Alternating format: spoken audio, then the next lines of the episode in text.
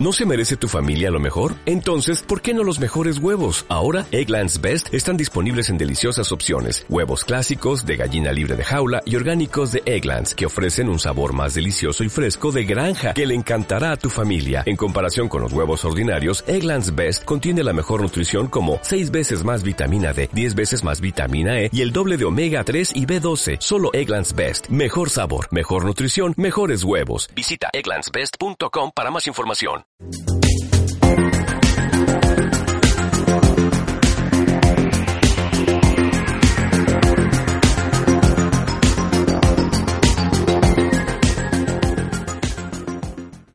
Hola amigos, bienvenidos a mi espacio. Soy David Parcerisa. Hoy me gustaría tratar el tema de la enorme cantidad de razas supuestamente alienígenas que, desde luego, estarían implicadas en el proceso evolutivo del ser humano, directa o indirectamente. Eh, y todo lo que conocemos de todas estas especies a través de años y años de estudio basado en, evidentemente, toda la historia de la ufología, a través de diferentes testimonios, en algunos casos no solamente de, personas, eh, digamos, civiles, sino también altos cargos militares que han tenido contacto con estas razas. Con algunas de ellas incluso han mantenido uh, diversos pactos, podríamos llamar, políticos. Entonces es un tema en el que, desde luego, muchas especies sí sabemos, casi al 100%, que existen, que han sido descritas perfectamente su fisiología, sus eh, capacidades psíquicas, y en otros casos la información de otras razas procede de los llamados contactados o canalizadores, también conocidos como los eh, channeling, los, los que canalizan mensajes a través de estas entidades. Y vamos a establecer, digamos, una. Vamos, vamos a, digamos, sintetizar un esbozo de las siete razas más eh, conocidas dentro de la ufología. Y sobre todo, eh, las siete razas que hoy en día más se habla dentro de estos círculos de investigación, especialmente en lo que se refiere a la red en Internet. Y vamos a empezar, lógicamente, por los que más están dando que hablar ahora y que eh, probablemente eh, contengan más tipo de subgrupos. No solamente es una especie, sino que son muchísimas. Me estoy refiriendo naturalmente empezando con los reptilianos. Los reptilianos en donde parece que se mezcla también eh, mucha, mucha parte de ese patrimonio genético con los draconianos, los dracos, más comúnmente conocidos como dracos. En términos genéticos, eh, el autor eh, Anton Parks, que hemos hablado varias veces de él, llama, digamos, a todo el conjunto genérico de, de raza reptil, los llama Bull. Este, este término en sumerio significa lagartos. Y aquí, desde luego, nos encontramos con eh, una de las razas con más subcategorías. La mayoría de estas razas eh, serían resultantes de complejos eh, procesos de replicación, es decir, de clonaje, a partir de la mezcla de células de varias especies Ginabul desarrolladas en matrices artificiales, no por medios naturales de concepción, en úteros, sino en matrices artificiales, en una especie de tanques en donde se desarrollan estos seres y cuando llega el momento en que ha fructificado, ha fructificado digamos, eh, el proceso, estos seres ya emergen, digamos, nacen, decirlo de alguna forma, adultos. Esto es muy curioso, no ha habido ningún tipo de adolescencia o infancia. El, el ser nace ya en estado adulto. Y además en plena facultad de todas sus capacidades intelectuales y mentales. Eso es muy curioso. Eh, Anton Parks, digamos que pondría a la cabeza de, esta pirámide de entidades reptilianas a unos seres llamados Kingu. Eh, los Kingu sería una de las razas eh, reptilianas más antiguas y que supuestamente colonizaron numerosas constelaciones. Tenían colonias por todas partes, especialmente lo que es Orión, las Pléyades o la Osa Mayor. Según él, se distinguen tres subtipos de Kingu. Los, blancos albinos, llamados también los Kingu Babar, y estos serían la realeza. seres de, enorme tamaño, tanto en altura como en complexión. Es decir, serían draconianos puros. Eh, la mayor parte de ellos se refiere con cuernos, con alas y con cola. Luego estarían los Kingu verdes. Estos serían el subtipo estándar, digamos, los, obreros, eh, como nosotros podríamos decir la, plebe, ¿no? la, digamos, eh, la clase media. Y luego estarían los Kingu rojos, que estos serían los guerreros, absolutamente temibles. Imaginaos, seres gigantescos con una fuerza y una eh, rapidez descomunal. Además, que, digamos, tenían una fuerza que Anton Pars denomina el Nyama. El Nyama es una especie de eh, potencial psíquico que les permitía entrar dentro de la psique de cualquier tipo de entidad y poder eh, manipularla a voluntad. Es algo eh, realmente increíble porque el, propio, el propio Parks, en el libro El secreto de las estrellas oscuras, nos describe lo que son capaces de hacer estos Jinabul, estos seres eh, digamos que pueden llegar incluso a controlar la mente, a leer absolutamente todo lo que hay en ese, en ese ser y adueñarse de su, voluntad, incluso eh, implantar pensamientos destructivos. Estos Kingu, eh, supuestamente que están a la cabeza de esta especie de escala evolutiva de, reptilianos, estos Kingu habrían a su vez creado a otra especie, también draconiana, llamada los Usungal. Eh, aquí lo interesante es que las, hembras de estos Usungal, también llamadas Amasutum, contendrían un patrimonio genético que se ramificaría de los Cadistu. Los Cadistu serían otro conjunto de razas, pero con una genética distintiva, una genética más pura eh, vinculada a, lo que él llama la fuente original, o sea, lo que podríamos relacionar con la más alta vibración del universo. Eh, podemos llamarlo Dios, podemos llamarlo, eh, digamos, pues el origen mismo de, de la vida. Pero, claro, aquí hay una cosa muy curiosa. Estas razas, cada vez que creaban vida, su orgullo les movía a su vez a rebelarse contra sus propios creadores con la intención de superarles. Y así parece que ocurrió con los Usungal, que se rebelaron contra sus creadores, los Kingu, y diseñaron a los Anunna, o sea, los Anunnaki. Estos Anunna eh, fueron diseñados como raza de guerreros. Es decir, aquí estamos hablando de experimentos, no de eh, propiamente como que los Anunnaki son una raza aparte que, digamos que tiene su origen eh, en una evolución progresiva. No, no, no. Los Anunna que son un resultado genético de una serie de mezclas de varias células eh, de varias células reptilianas. Con lo cual, eh, bueno, también Parks nos dice que estos Usungal crearon otra subraza, esta sí, terriblemente mortífera, quizás una de las más peligrosas de todas las estirpes reptilianas, y eran nada más y nada menos que unos dragones llamados los Mushir. Estos tenían cuernos y alas. Los Mushir, bueno, Mushir significa reptil furioso. Serían seres sin apenas conciencia ni remordimientos, eh, movidos tan solo por instintos asesinos. Solo se dedican a saquear, a matar y a arrasar con todo lo que encuentran a su paso. De hecho, en los libros de Parks nos dice que a los Mushir los tenían que tener eh, en un estado de contención, como una especie de, zonas de, aislamiento.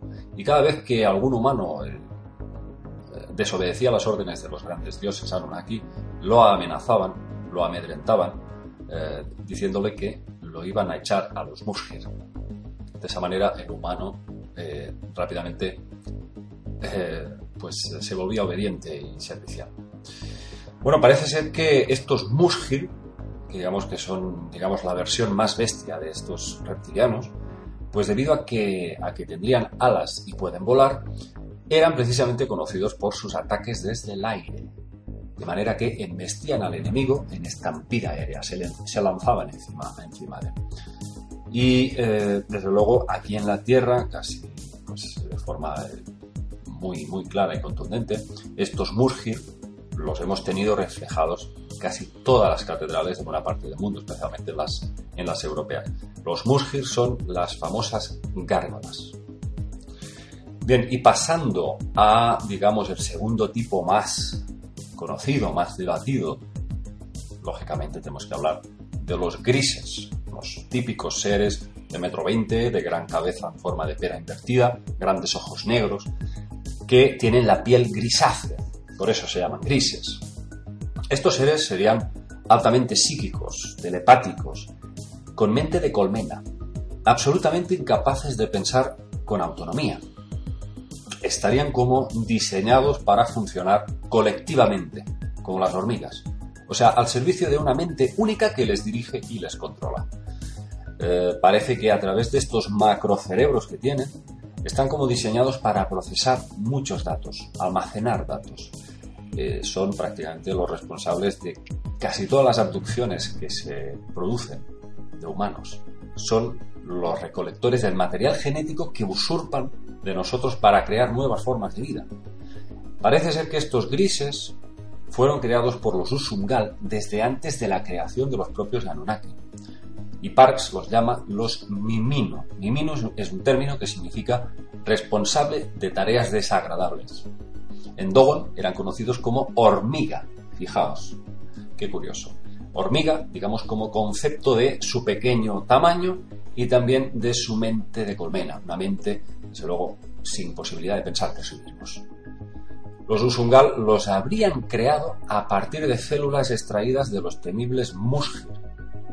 Fijaos que en Zulu hay otro término para designar a estos Miminu, a estos grises, y es la palabra Mantindane. Mantindane es literalmente los torturadores. Si hacemos una, una descomposición en sumerio, Mantindan sería asociados que viven donde hay calamidad. Estos seres, desde luego, eh, han sido creados como servidores fieles, a tal punto que solamente hay que implantarles una orden y serían capaces de sacrificar su vida por su amo o por sus amos. Tercer grupo de entidades, eh, de razas muy, muy conocidas. Desde luego, en, en, el tercer puesto, los pleiadianos. Estos seres serían, desde luego, muy humanos, muy parecidos a nosotros, pero con una fisionomía nórdica, o sea, muy del norte de Europa. Piel blanca, eh, ojos azules, muy altos, generalmente con cabello largo hasta los hombros, y serían seres que habrían estado eones en perpetua pugna con varias razas reptilianas. Se hicieron muy populares gracias a la obra de la contactada Bárbara Marciniak, Los mensajeros del alba. Ahí ya eh, la señora Marciniak nos dice que estos pleiadianos forman parte de una federación galáctica que vela por los intereses de una fraternidad cósmica, que digamos lucha para la paz.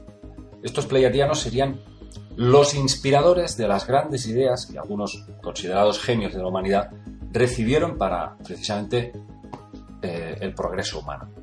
Pero que de alguna forma estos seres no pueden intervenir de forma directa en los asuntos mundanos, debido a una ley cósmica y esto es muy interesante, que habla mucho el investigador sevillano prestigioso Ignacio Darnaude, que es probablemente uno de los mayores investigadores del mundo en el tema de los contactados y además un eh, notable coleccionista de comunicados.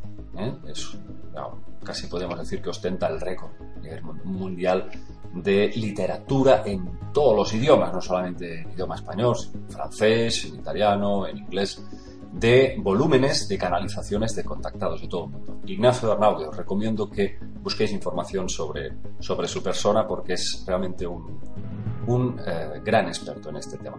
Bueno, pues eh, como os digo, Darnaude llama a esta ley la ley de elusividad, la ley de elusívenes según la cual una civilización superior no puede interferir en el ciclo natural de esa raza aunque se encuentre manipulada por otros entes. Es decir, ellos pueden hasta cierto punto asesorar, inspirar, apoyar, pero nunca alterar drásticamente el curso de su historia. Eh, según ellos, eso debe de hacerse desde dentro mismo, desde el seno de esa civilización. De ahí circulan muchísimas corrientes de contactados que dicen que algunas almas de pleiadianos y otros seres benévolos se reencarnarían en humanos para digamos, ayudar desde dentro a evolucionar, a dar el espaldarazo que necesita la evolución. Bueno, cuarto tipo de razas, eh, muy conocidas, por supuesto, los andromedanos. Quien más los popularizó fue el contactado Alex Collier, del que hemos hablado muchas veces. Y a mí me parece uno de los pocos contactados realmente ah, fiables, digno de crédito, que lo que dice encaja con muchísimas cosas que luego hemos podido corroborar. Eh, lógicamente también ha tenido sus errores y el señor Collier ha hecho a veces algunas profecías que no se han cumplido. Pero bueno, desde luego siempre, aunque a algunos les puede resultar que son excusas, parece que hay líneas temporales eh, que a veces pues, pueden cambiar. Claro que sí. De hecho, parece ser que las profecías están hechas para no cumplirse. Bueno, pues Alex Collier nos dice que estos seres, proceden de Andrómeda, son humanos como nosotros, muy parecidos, eh, pero que muchos de ellos tienen la piel azul. Claro, muchos de caramba, ¿cómo es que hay tanta variedad de, pieles, ¿no? Eh, verdes, azules, rojas. Bueno, pues esto del color de la piel se debería a la modificación del ADN al verse expuestos a diferentes espectros de luz de varias estrellas diferentes.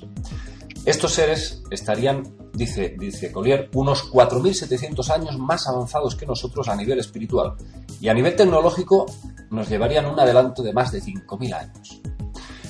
Él los describe como seres eh, con una gran estabilidad emocional, no sufren altibajos, están eh, perpetuamente en un estado de conciencia muy elevado y serían capaces de desplazarse por la sexta, la séptima y la octava dimensión.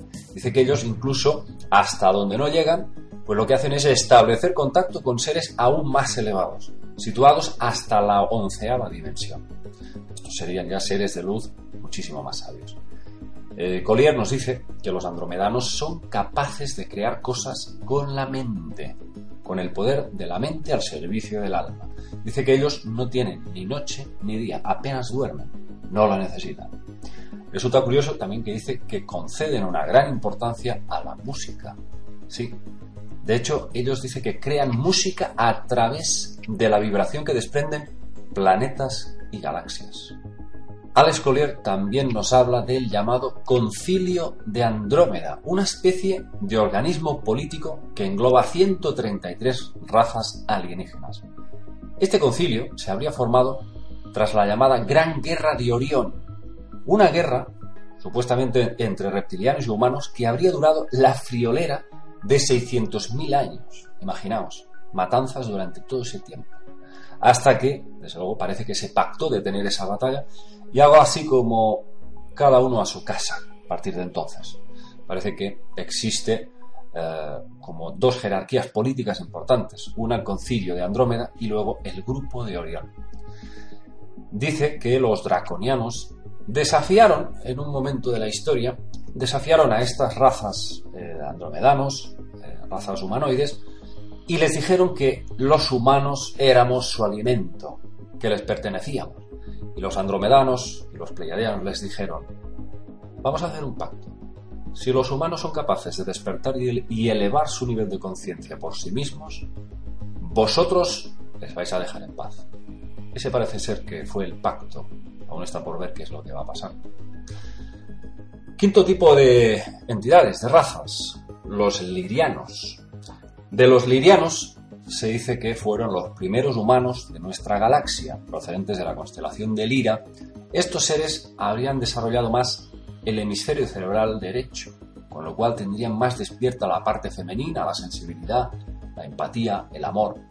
Pero su civilización también habría sido atacada por ciertas razas draconianas, reptilianas.